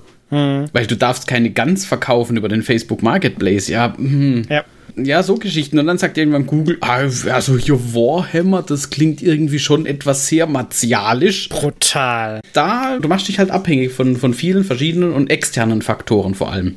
Wohingegen das Buch, das kaufst du, das steht im Regal und dann gehört's dir. Und das ist ja, das ist ja gerade auch das, Bis vielleicht irgendwann mal bei einer Razzia eingesackt wird, aus welchen Gründen auch immer, aber Aber deswegen können halt die digitalen Sachen eigentlich nur enhancen und Genau. nicht irgendwie Ersetzen. fester Bestandteil von so Sachen sein oder ersetzen. Zum Beispiel bei D&D, ähm, deswegen wollte ich die Brücke machen, bei D&D Beyond, da sehe ich tatsächlich eine, also wenn sie es richtig machen, wenn sie nicht den Dick-Move machen, sage ich jetzt mal, da sehe ich schon eine Chance, weil, äh, also ich habe schon so Standalone-mäßig ein paar Virtual Tabletops ausprobiert. Wir haben ja schon Roll20, Astral und noch irgendwas mal ausprobiert oder so. Ähm, die waren halt alle auch nicht so richtig geil. Also oder so 100% richtig geil. Und, Nee. wa äh, wa und was wir am, öf- am häufigsten benutzt haben, waren ja tatsächlich zumindest die Character Sheets in D&D Beyond, glaube ich, wenn man so Ja. mal über alles, was wir gespielt haben. Ja, und das ist halt ein Problem, aber auch. Ich verweise da auch wieder zum, zum x-ten Mal auf Sly Flourish. Der fängt gerade zwei neue Kampagnen mit seinen Spielergruppen an und hat jetzt das Problem, dass er sich jetzt überlegt hat, er macht jetzt mal was von einem Dritthersteller, von Cobalt Press. Und dann ist es halt vorbei mit D&D Beyond. Weil es natürlich keinen Cobalt Press Content in D&D Beyond gibt und auch auf absehbare Zeit wahrscheinlich nicht geben wird. Dann kannst du den Character, Bilder und so weiter natürlich nicht mehr nehmen. Und jetzt ist aber das Problem, dass der halt so convenient und gut ist, dass die Leute dann sagen, oh, hm, müssen wir denn die Sachen von Cobalt Press jetzt nehmen? Können wir nicht einfach das nehmen, was in Beyond drin ist und dann nehmen wir halt das und gut ist? Ich meine, das ist halt äh, noch kein harter Log, kein, kein harter Vendor-Login, weil es zwingt dich ja tatsächlich niemand, das zu benutzen, ja. Aber je mehr du halt quasi die Wizards-Produkte an Beyond dran knüpfst, desto weniger werden Leute Interesse dran haben, sie ohne D&D Beyond zu benutzen und desto mehr kommst du auch als Wizards irgendwann in die Versuchung zu sagen, ja gut, hm, ja, wenn sowieso jeder D&D Beyond nutzt, der mit unserem Zeugs arbeitet, ja, dann können wir ja vielleicht auch irgendwelche Sachen einbauen, die halt hauptsächlich mit D&D Beyond funktionieren, aber sonst nicht. Ja, genau, aber das ist halt, das ist halt, genau, also das ist ein Risiko. Aber zum Beispiel, Ja. was halt bei D&D Beyond auch passieren könnte, weil wenn sie jetzt das gut machen, Ja. ähm, dann ist vielleicht auch der Ansporn zum Beispiel mal größer für jemand anderen, es außerhalb von D&D Beyond auch gut zu machen. ja, okay. Mhm. Weil was mich halt bei Roll20 brutal nervt, Roll20 äh, funktioniert und ist im Endeffekt die einzigste Seite, die weit verbreitet ist. Und Roll20 würde ich jetzt zumindest von den D&D-Kampagnen, die ich auch so aus dem Internet verfolge oder so, ist das weit verbreiteste von diesen Virtual Tabletops. Auf jeden Fall. Und es ist aber gefühlt immer noch wie vor, keine Ahnung, acht Jahren oder so, wo ich das erste Mal Roll20 benutzt habe, mehr oder weniger. Also es hat sich gefühlt an den meisten Stellen nicht signifikant was geändert in den acht Jahren. Und das war bei, vor acht Jahren bei weitem nicht perfekt, dass man hätte sagen können, es ist fertig, Feature complete und für immer die beste Version, die man da haben kann. Auf welcher Ebene bin ich jetzt? Wo ist mein Hintergrund? Ja, wir, wir mögen es ja auch nicht. Wir nutzen es, aber wir sind jetzt auch nicht die größten Fans davon. Es funktioniert halt irgendwie und es ist eins der einzigen, die irgendwie kostenlos nutzbar sind. Oder die anderen sind halt noch nischiger teilweise und noch. Also, äh, ich glaube, du hattest mal dieses Astral benutzt. Das war ja so ein bisschen sehr eigenwillig teilweise. Ja, das war furchtbar. Das ist auch mittlerweile wieder eingestampft. Ah, okay. Ich habe mir mal World Anvil angeguckt. Das hat zwar einen anderen Fokus, aber hat also auch so VTT-Zeug, aber das ist auch irgendwie wild. Und von daher, ich könnte mir schon vorstellen, die Frage ist halt tatsächlich, wie sie es machen. Also wie gedongelt ist quasi das Spielerlebnis? Ist es eher so Spelltable-mäßig wie bei MTG? Also sie bieten sowas halt an und das funktioniert gut, weil Spelltable funktioniert ja gut dadurch, dass es die Datenbank im Hintergrund hat und so ein bisschen fancy ist. Wobei man natürlich sagen muss, äh, MTG ist auch nur First Party eigentlich, also von daher da gibt's ja, klar. auch keinen Third-Party-Content sozusagen. Klar. Ähm, mhm. Bei D&D Beyond ist halt die, die Frage, wie gedongelt ist es dann. Mit anderen Verlagen, das ist halt wahrscheinlich eher schwierig, äh, dass von Wizard selber halt was kommen wird, was andere Verlage einfach so integrieren lässt. Richtig, hm. wird nicht kommen. Warum sollten sie? Die Frage ist halt, wie viele Möglichkeiten du dann da zum Beispiel für Homebrew-Zeug hast und ob sie halt sowas wie diese Kooperation mit Drive-Thru-RPG oder so dann irgendwie da unterstützen mit dieser Dungeon Masters Guild, über die die ja auch Abenteuer und Sachen bei Drive-Thru-RPG mit Wizards Support in Anführungszeichen ja gepublished werden. Ich glaube ja, dass äh, die Dungeon Masters Guild demnächst einstampfen werden. Ich meine, die Dungeon Masters Guild ist ein Relikt aus der Zeit, wo sie noch keinen Beyond hatten. Jetzt publishen, so, publishen sie so ziemlich alles, was sie publishen möchten auf D&D Beyond. Und ich glaube, dass sie über kurz oder lang die, die Dungeon Masters Guild irgendwie einstampfen und dann gibt es halt vielleicht irgendeinen Aufsatz auf Beyond, wo du dein Zeugs äh, vielleicht publishen kannst, aber das war's dann. Das wäre meine Vermutung. Hm. Aber das fände ich halt immer noch nicht schlimm, wenn D&D Beyond nicht dann die einzigste Möglichkeit ist, zum Beispiel an den Content zu kommen oder ja. irgendwas davon zu verwenden. Also wenn es quasi nicht wie die Decent App ist, du kannst das Spiel nur noch spielen, wenn du D&D Beyond benutzt quasi. Mhm. Das ist halt auch meine Hoffnung, dass das halt nach wie vor ein Pen-and-Paper-Rollenspiel sein kann. Ja. Weil zum Beispiel, also. wenn das nächste Storm Kings Thunder nur ein D&D Beyond exklusiv wäre oder so, dann würden wir es wahrscheinlich erstmal nicht spielen, denke ich. Ich würde es nicht machen wollen, ne.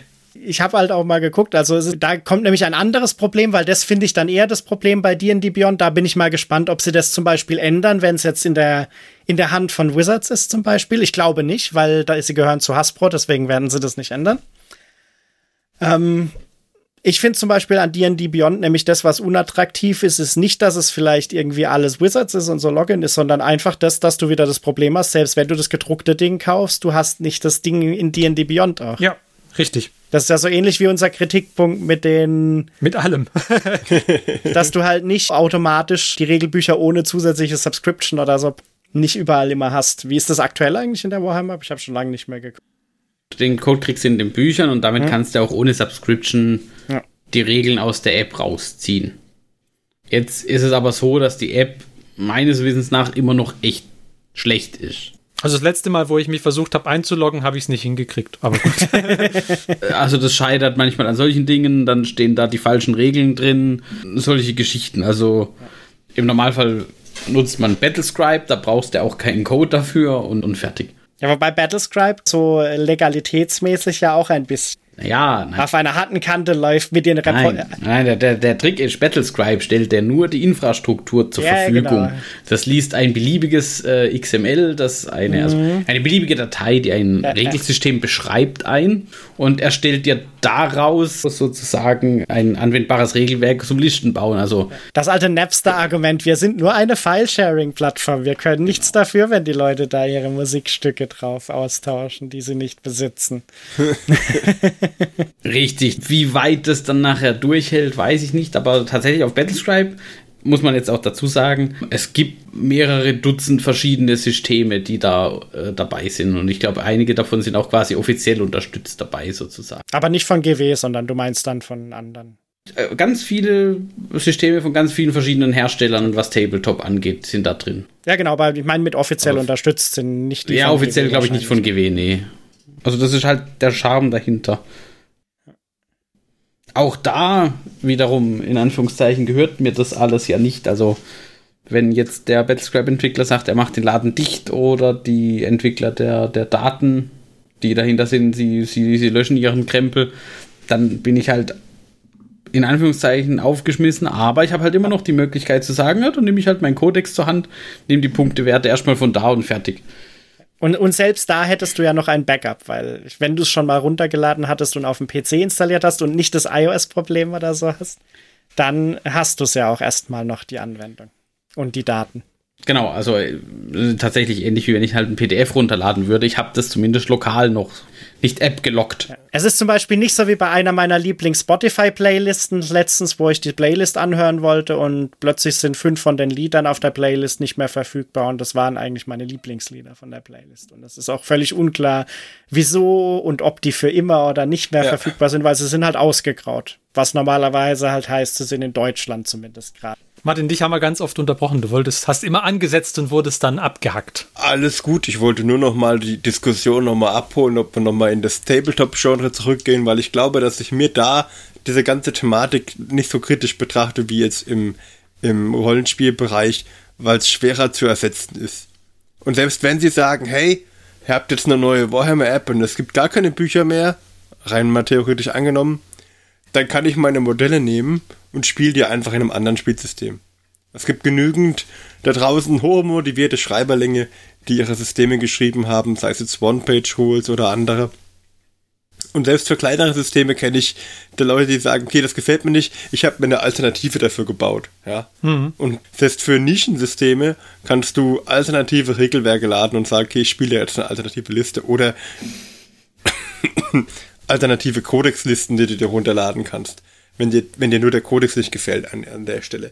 Das gibt's, ja, und da gibt's genügend Leute. Klar gibt's das. Das Ding ist nur, das ist, dann bist du ja auch wieder bei dem Rosinen suchen, ja. Also da ja. nicht, nicht Rosinen picken, sondern erstmal wieder halt natürlich, jetzt hast du die Miniaturen und die magst du und hast kein Spiel mehr dafür. Also fängst du jetzt an, einem Regelwerk zu suchen für das Spiel und guckst halt dann die ganzen Indie-Produkte irgendwie durch, bis du eins findest, wo du sagst, naja, okay, gut, das gefällt mir jetzt. Klar kannst du es machen. Ja. Selbstverständlich, kannst du ja immer machen, aber dauert halt. Ja, jetzt wird die GW 35 Jahre alt und so lange ja. brauche ich ungefähr, um eine Armee fertigzustellen. Von daher ähm, ja.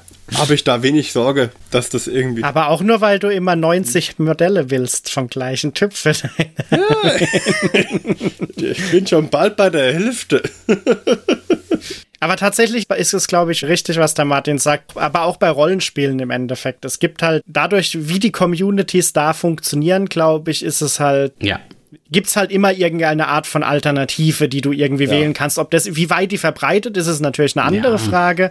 Aber für deine, mindestens für deine Freundesgruppe oder so, die wirst du im Zweifelsfall auch von einer Alternative überzeugt kriegen. Das, das zweifle ich ja auch gar nicht an. Behaupte ich jetzt im Normalfall. Das, Proble das Problem ist halt eher dann, je größer die Sachen halt sind, desto fragmentierter wird halt die Gesamtcommunity dann. Also wenn, wenn jetzt zum Beispiel irgendwie der Dickmove von GW oder von Wizards kommen würde, was halt vielleicht äh, zwei von den größten Playern in den beiden jeweiligen Hobbybereichen sind, dann ist es halt fragwürdig, ob das durch ein, zwei Sachen dann ersetzt würde oder zumindest äh, es ein, zwei Angebote geben würde, um die Community wieder dazu abzuholen, oder ob du dann halt irgendwie so eine Fragmentierung hast und es gibt halt 70 Mini Mini-Anbieter oder Systeme, die halt probieren, das zu ersetzen. Und dann ist halt, mhm. dann splittest du nämlich zum Beispiel halt auch die ganzen Leute, die Third-Party-Content für Fifth Edition gemacht haben.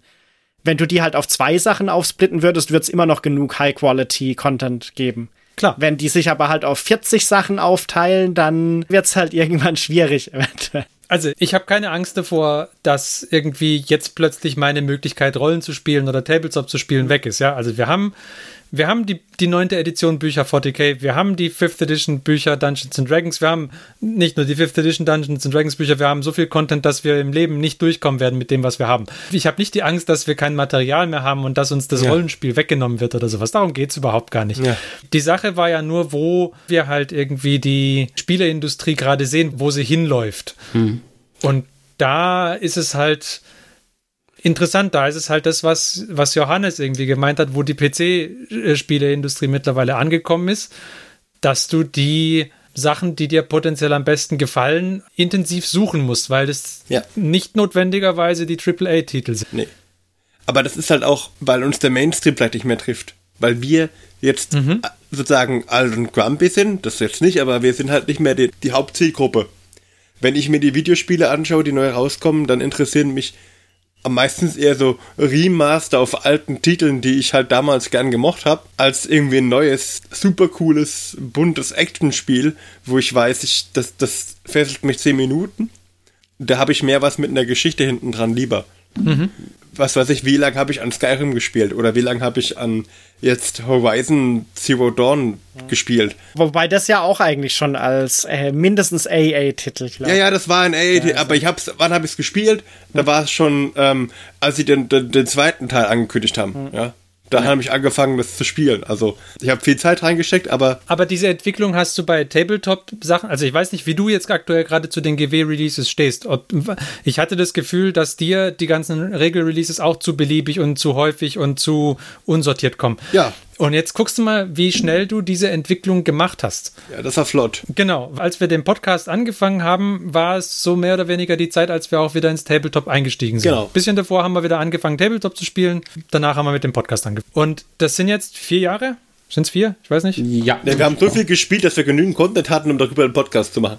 Ja, wir, wir haben, das, sind jetzt, das sind jetzt vier Jahre und in vier Jahren hat man es geschafft, uns mit dem Content, der veröffentlicht wird, einfach völlig abzuhängen. Ja, man hat das bisschen bombardiert, ja, gefühlt. Und das geht halt echt schnell. Ja, also in vier Jahren habe ich keine Armee bemalt. Das könnt ihr knicken, Jungs. Ja. Ne? Das, äh, Vielleicht liegt es aber auch eben daran, weil wir vier Jahre älter sind.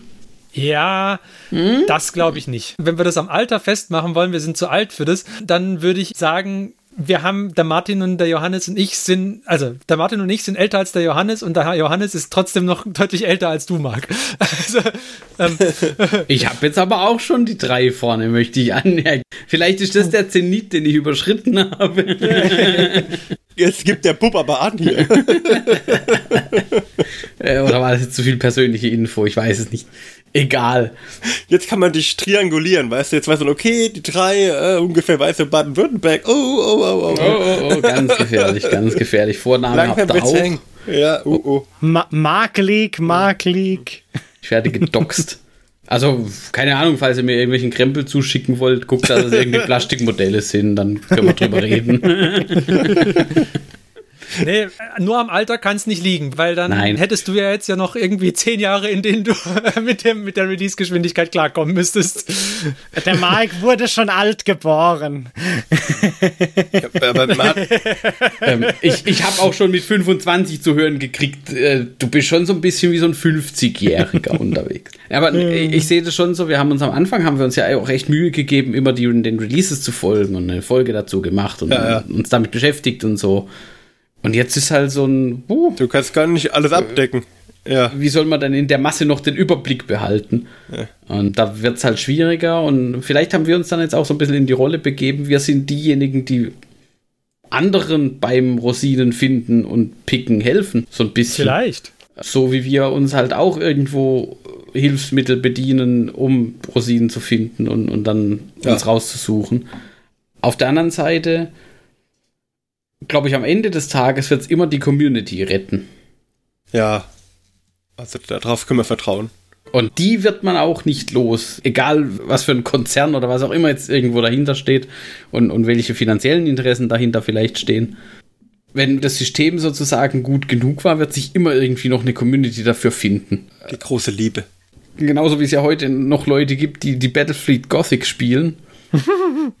oder, oder Leute, die ähm, lange noch siebte Edition oder die alte Horus Heresy, glaube ich, war das dann auch gespielt haben. Wenn das oder das Interesse ist da und, und, und das hat den Leuten gut gefallen, dann bleibt es auch ohne eine, ein großes kommerzielles Interesse sozusagen dahinter am Leben. Vielleicht ist es so ein bisschen der Circle of Life. Das wird erfolgreich, das wird größer, dann steigen Big Player ein oder die Beteiligten werden zu Big Playern vielleicht auch. Und danach bläht sich das immer weiter auf und, und irgendwann bläht sich es vielleicht auch zu weit auf und kollabiert dann wieder in sich. Und dann geht es vielleicht von vorne los, weil sich da was Neues draus ergibt. Also jetzt, wenn nicht schwarz sehen oder so, aber sagen wir mal, die sechste Edition D&D wird voll schlecht. und dann wird es halt wahrscheinlich eher noch irgendwo ein Fork von der fünften Edition irgendwo aus der Community geben, der weiterentwickelt wird. Und dann steigen plötzlich alle da drauf um. Pathfinder 2. Ja, Pathfinder Pathfinder 2 ist nicht schlecht, da habe ich hier das Grundregelbuch. Ich, ich weiß nicht. Pathfinder ist doch genauso entstanden, oder? Das ist doch aus Ja. der 3, 3.5, 3.5 entstanden, glaube ich. Ja, ja, genau. LibreOffice. Und dann merkt vielleicht Hasbro, oh, hm, haben wir uns verrannt, okay, dann kaufen wir jetzt halt quasi Pathfinder 2 auf oder was auch immer. Machen das als unsere neue, dann siebte Edition, was, ja. Und dann geht's wieder von vorne los. Dann ist was Schönes Neues draus entstanden. Ähm, wie gesagt, was mir so was mir sehr gut gefallen hat, dass so jetzt eben, wo GW gesagt hat, hey, wir haben mitbekommen, das hat euch nicht so gefallen, dass wir quasi die Grundregeln immer aufblähen mit jedem neuen Season Release und so weiter. Machen wir nicht mehr. Super. Also umso mehr wird es mir natürlich als, als Konsument äh, am Ende auch gefallen, wenn, wenn die, ähm, wenn, wenn die Big Player sich dessen bewusst sind, dass sie es halt auch nicht überdehnen dürfen und können. Ja, ich meine, es ist halt. Wie der Johannes gesagt hat, du hast halt durch diese auch so eine Art Konsolidierung.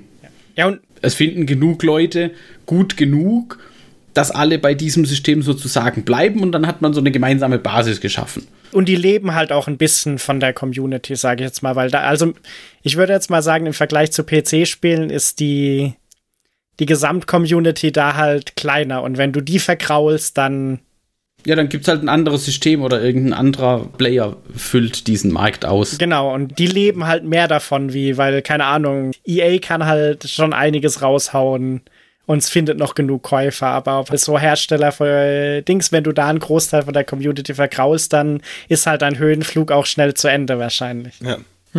Und die Frequenz müssten sie ein bisschen runterschrauben, wenn sie das auch noch machen würden, damit sie den Leuten Ge Gelegenheit geben, auch mal das zu kaufen, was sie anbieten. Ja. Ja, Wenn man ständig zu released, also ich glaube, wenn sie langsamer releasen würden, wäre ich blöd genug, den ganzen Kack zu kaufen.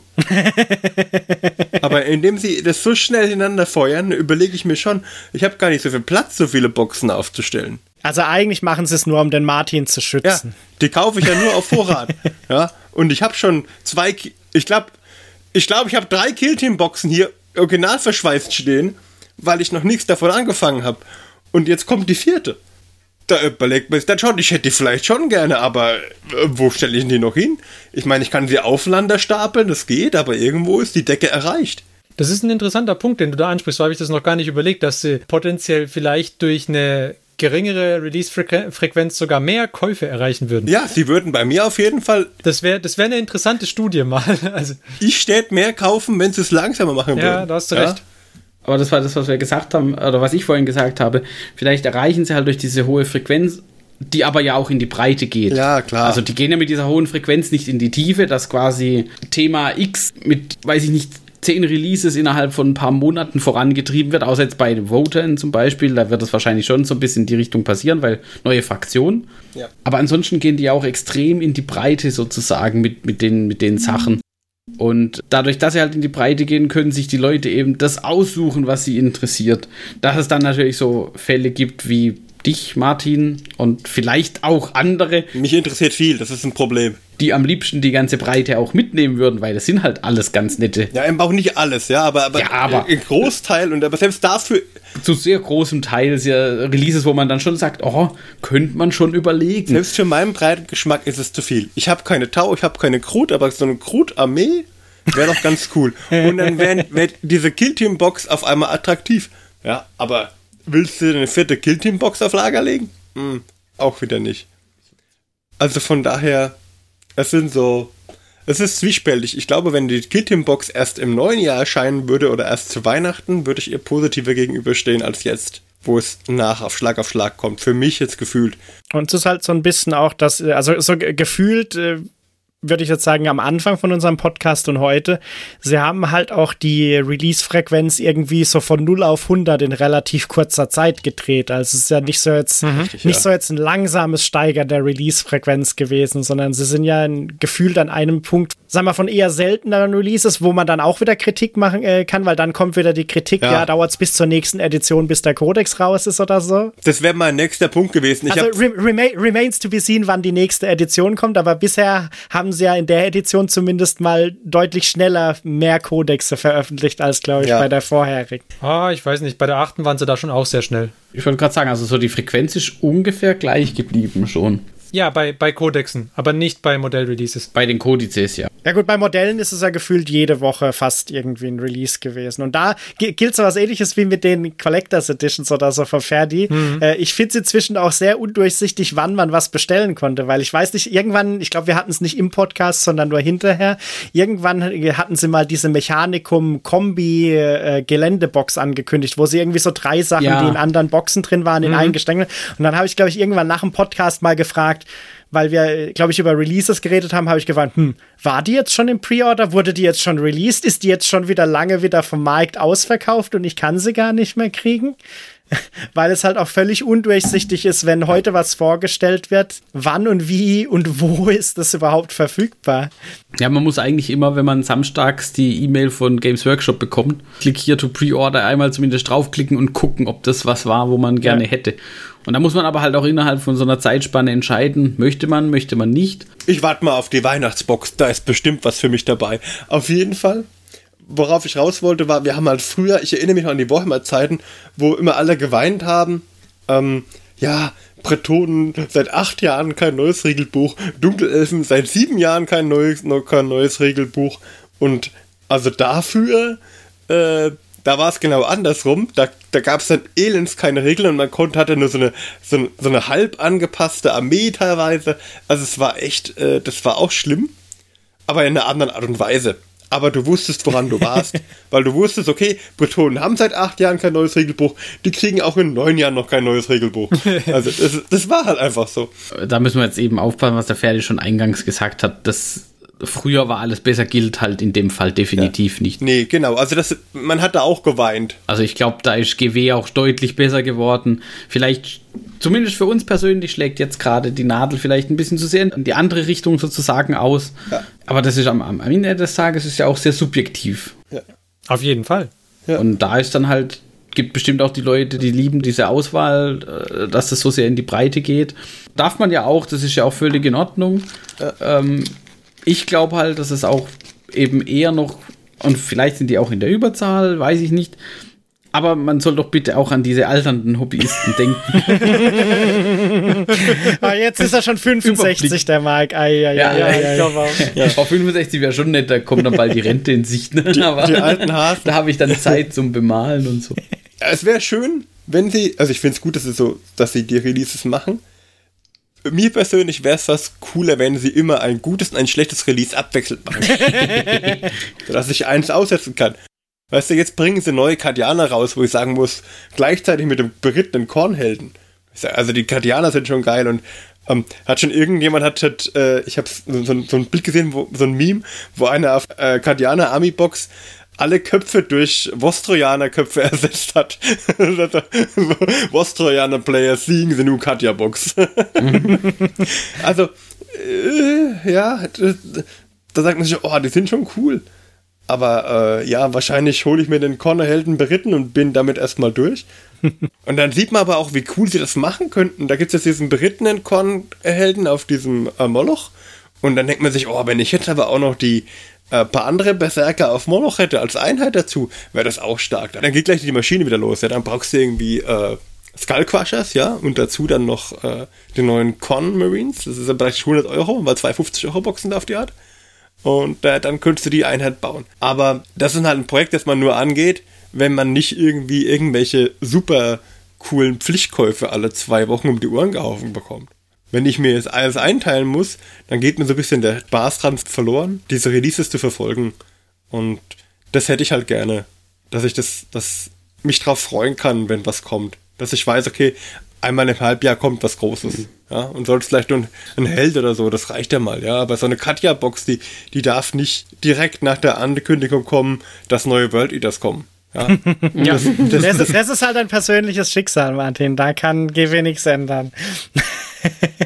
Im schlimmsten Fall hätten sie Exoditen angekündigt, dann wäre ich komplett aufgeschmissen. Ja. Grauenhaft. Aber umgekehrt muss ich jetzt sagen, also eigentlich kann man natürlich diesen öfteren Releases auch was Positives abgewinnen, weil auch wenn du jetzt an andere Sachen denkst, so dieses einmal im Jahr Riesen-Releases oder so, ist halt auch nur zu 50 Prozent vielleicht was Gutes oder so.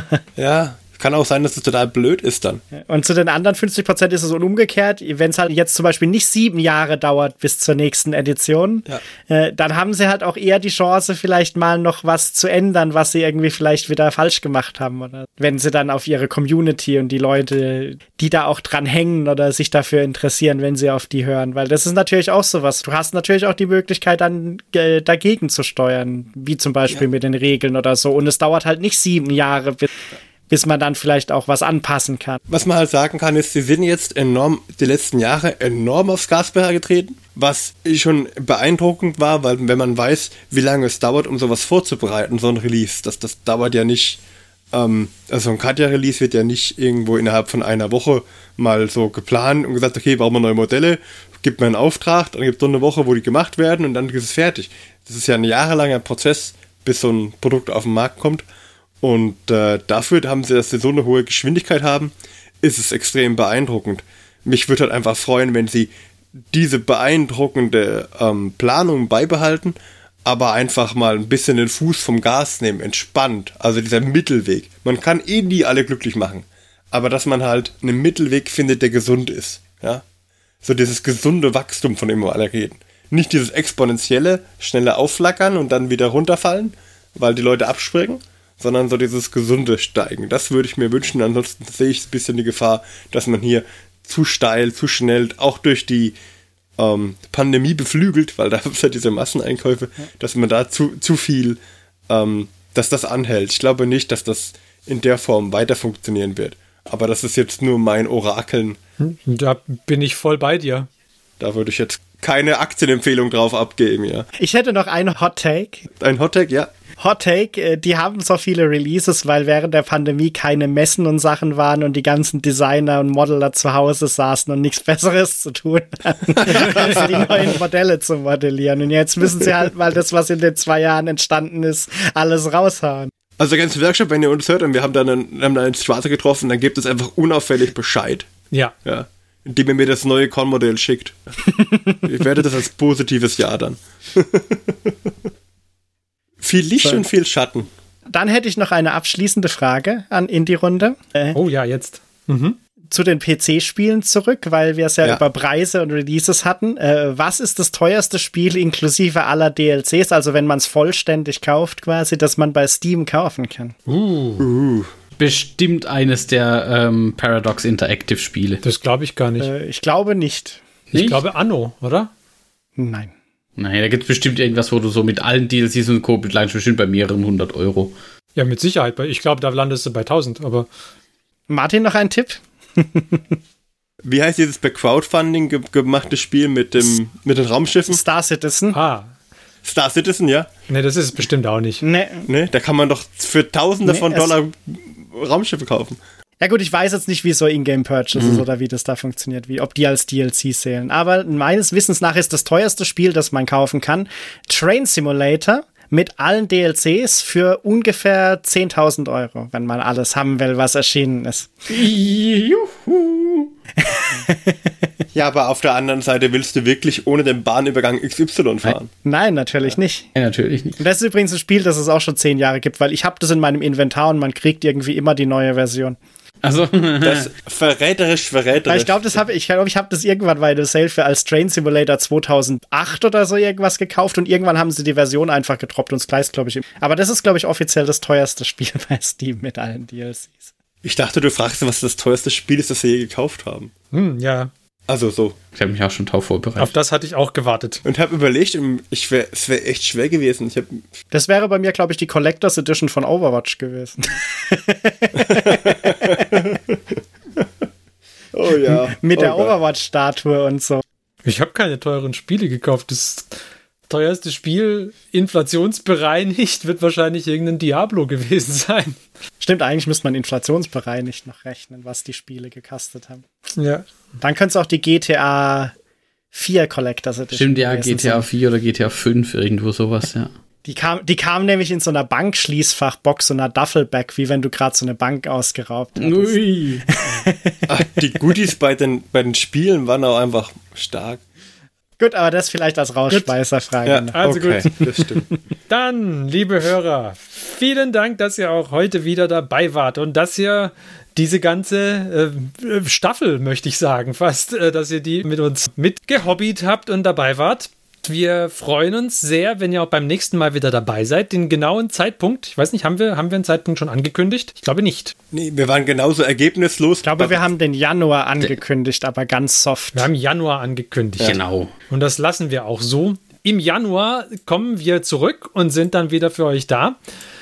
Aber bis dahin, liebe Hörer, wünschen wir euch viel, viel Spaß beim Hobby. Wenn ihr selber irgendwelche Hot Takes oder Meinungen oder Kommentare oder sonst was zur Lage der Nation habt, wie wir sie heute quasi besprochen haben, dann dürft ihr uns natürlich gerne auf den äh, sozialen Medien oder per Mail oder per Kontaktformular oder wie auch immer teilen. Wir freuen uns über Feedback. Oder wenn ihr Tipps habt, wie ihr äh, das Rosinen suchen und dann Ja, äh, raussuchen sozusagen betreibt, immer nur her damit. Gerne, gerne.